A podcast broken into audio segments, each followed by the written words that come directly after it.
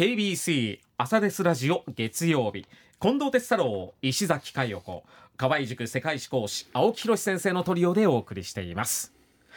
ではこの時間はコメンテーターの皆さんにニュースを深掘りしていただく時間です、はい。青木先生今朝どんな話題でしょうか、7月7日は何の日かというふうに題したんですけども、はい。いきなりはちょっと質問で恐縮なんですが、はあ。お二人あの12月8日といえば何の日でしょうか、12月8日は。先に言っておきますが澤田浩二さんの誕生日でもありますし ジあョン・レノンの命日でもあるんですあそね。それ以外に12月8日といえば、12月8日といえば真珠湾攻撃の日でもありますよね。そうです。あのおっしゃる通りで12月8日。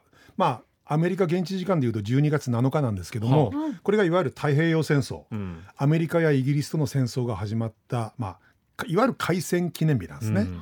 じゃあ7月7日は何の日か。もちろん七夕でもあるんですが、歴史に関係あはい。重要な出来事がこの日に起こりました。重。要な出来事。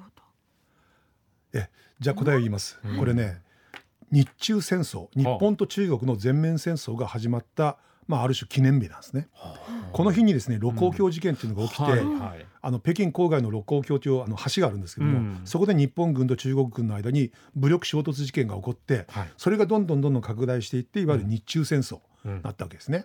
で実はこれあの生徒の中にも実はいたんですけども、まあ、先の大戦第二次世界大戦、まあ、日本も戦って敗北したわけですが、はい日本とアメリカが戦ったことを知っている生徒はまあほとんどなんですね、うん。ですがその前に中国と戦っていたことを認識している生徒っていうのは必ずしも多くはないんですよね。あ特にあの歴史をしっかり勉強してなかったら、まあ、知らない生徒も結構いるんですね。ーはい。でなおかつ私がこれ問題にするのはなぜかというと、うん。12月8日この日を開戦記念日だということで、うん。新聞マスコミ必ず何か取り上げるんです。そうですでね今年もそうあ今年去年もそうだったんですね、はい。えー太平洋戦争の開戦日それに、えー合わせて例えば歴史の専門家にですね、まあ、インタビューしたり、特集記事が組まれたり、うん。えーいろいろまあことあのさ昨年もあったんですよ。はい。ところが毎年毎年私あのこの7月7日、まあうん。複数の新聞を取ってるんですけども、はい。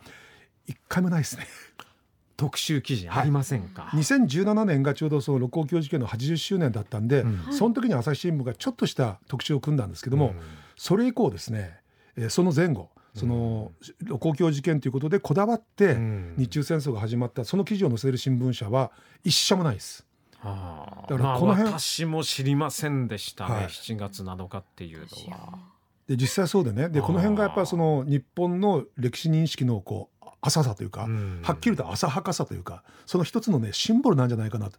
私毎年毎年ちょっといちょっとした憤りを覚えてるんですね。それはあの授業では生徒さんに7月7日こういうことなんだよっていうのははい当然ながらおっしゃってるんですよね。であの中国では必ずこの日ですね、うん。記念日ということで、あまあ、日中戦争が始まった記念日あの中国では総七事変というんですね、7月7日7が2つ、うん。で双子の2という字とあー7で総七事変というんですけどね、で今年も習近平が登場してうん。記念式典やった、うん。でその記念式典をやったというニュースは小さな記事で新聞に載ってたんですよね。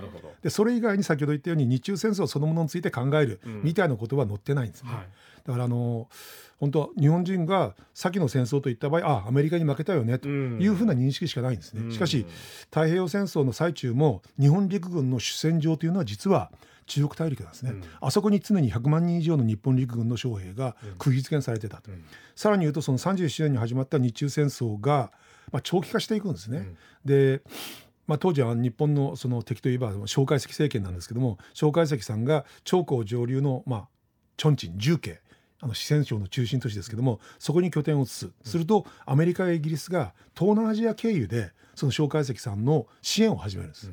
で日本としてはそれを遮断したいというのが大きな目標となって東南アジアに進出をするわけですね。1940年と1941年。するとこれが東南アジアに植民地を持っているアメリカ、アメリカはフィリピンを支配してましたし、えーイギリスはシンガポール。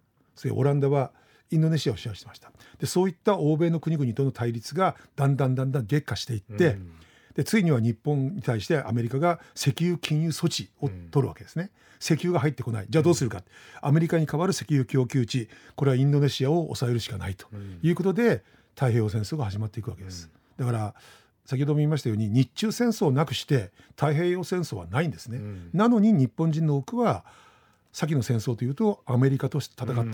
まあ、ついでに言うと先ほどあの12月の8日は何の日かと、えー、コンテストさんがイメージも真珠湾攻撃の日だと、うん。まあ、事実その通りなんです、うん。ところが真珠湾攻撃から戦争が始まったわけじゃないですね。あ実はその数時間前に、当時イギリス領だったマレー半島にうん。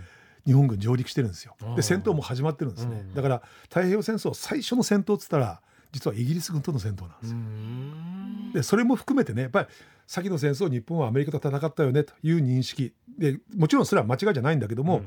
それだけでしか見てないというところに、まあ、歴史認識の浅はかさ。さらにはこれはもう自戒を持って言いますけども歴史教育の浅はかさが見て取れるんじゃないかと、うん。さらに申し上げます。あの先の戦争、うん。第二次世界大戦太平洋戦争と聞いた場合に、うん。一番最初に思い出す出来事石崎さん何ですか？さ先の戦争。あのまあ何でもいいですよ。戦争のイメージでパッと一番思い出すやつ。広島長崎。長崎。そうですね。原爆ですね、はい。うん。これはね私の家族にも聞いたんですけど、うんはい。あの太平洋戦争第二次世界大戦日本と聞いて何を思い出す？やっぱり原爆投下なんですね、うん。はい。でそれはもうそうだと思うんですよ、うん。もう長崎でも起こったしねあの広島でも起こったしいまだに苦しんでらっしゃる方がいると。でそれはそれでもちろんあの間違いだとは僕は思わない。うん。一方で同じ敗戦国のドイツ。ドイツの人たちに先の戦争といえば何ですかと聞いた場合にほとんどの皆さんが何とお答えになるかこれはアウシュビッツなんですね。要するにアウシュビッツ強制収容所に代表される、えー強制収容所ではい。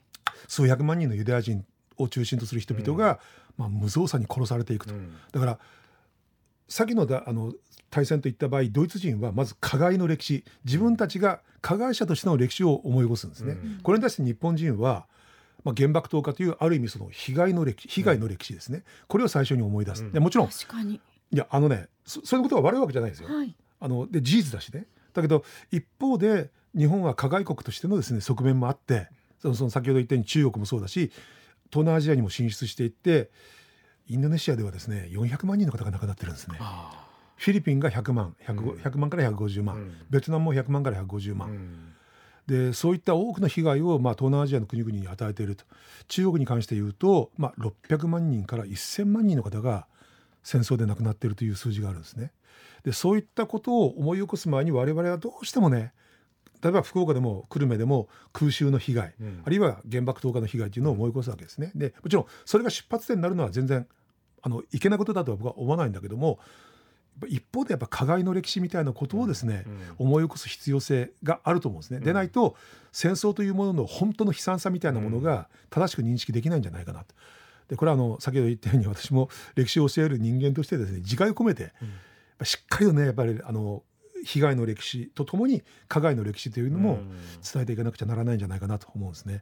うん本当ね7月7日が来るたびにですね今年の新聞はどうなんだろうともう隅から隅まで見るんですよ。でもうん一言も書いてなかった。やはりそうかと思ってしまうんですね。ということでえこれはまあ次回を込めてはい今日はお話をいたしました。はいはいまた8月も、そうですねも近づいてきましたから、、はいろいろと戦争にまつわる、まあ、私たちも伝えるし、テレビも伝えるはいラジオも伝える新聞も伝え8る、月15日もまた喋るつもりなんですけどね。ねあの日は敗戦の日なのか終戦の日なのか、うんなぜ日本では終戦の日という表現なのかというね、はいこれいろいろあるんですよね。はい、いろいろとこう私たちも想像を膨らませながら、戦争については考えないといけない。というところですね。ありがとうございました。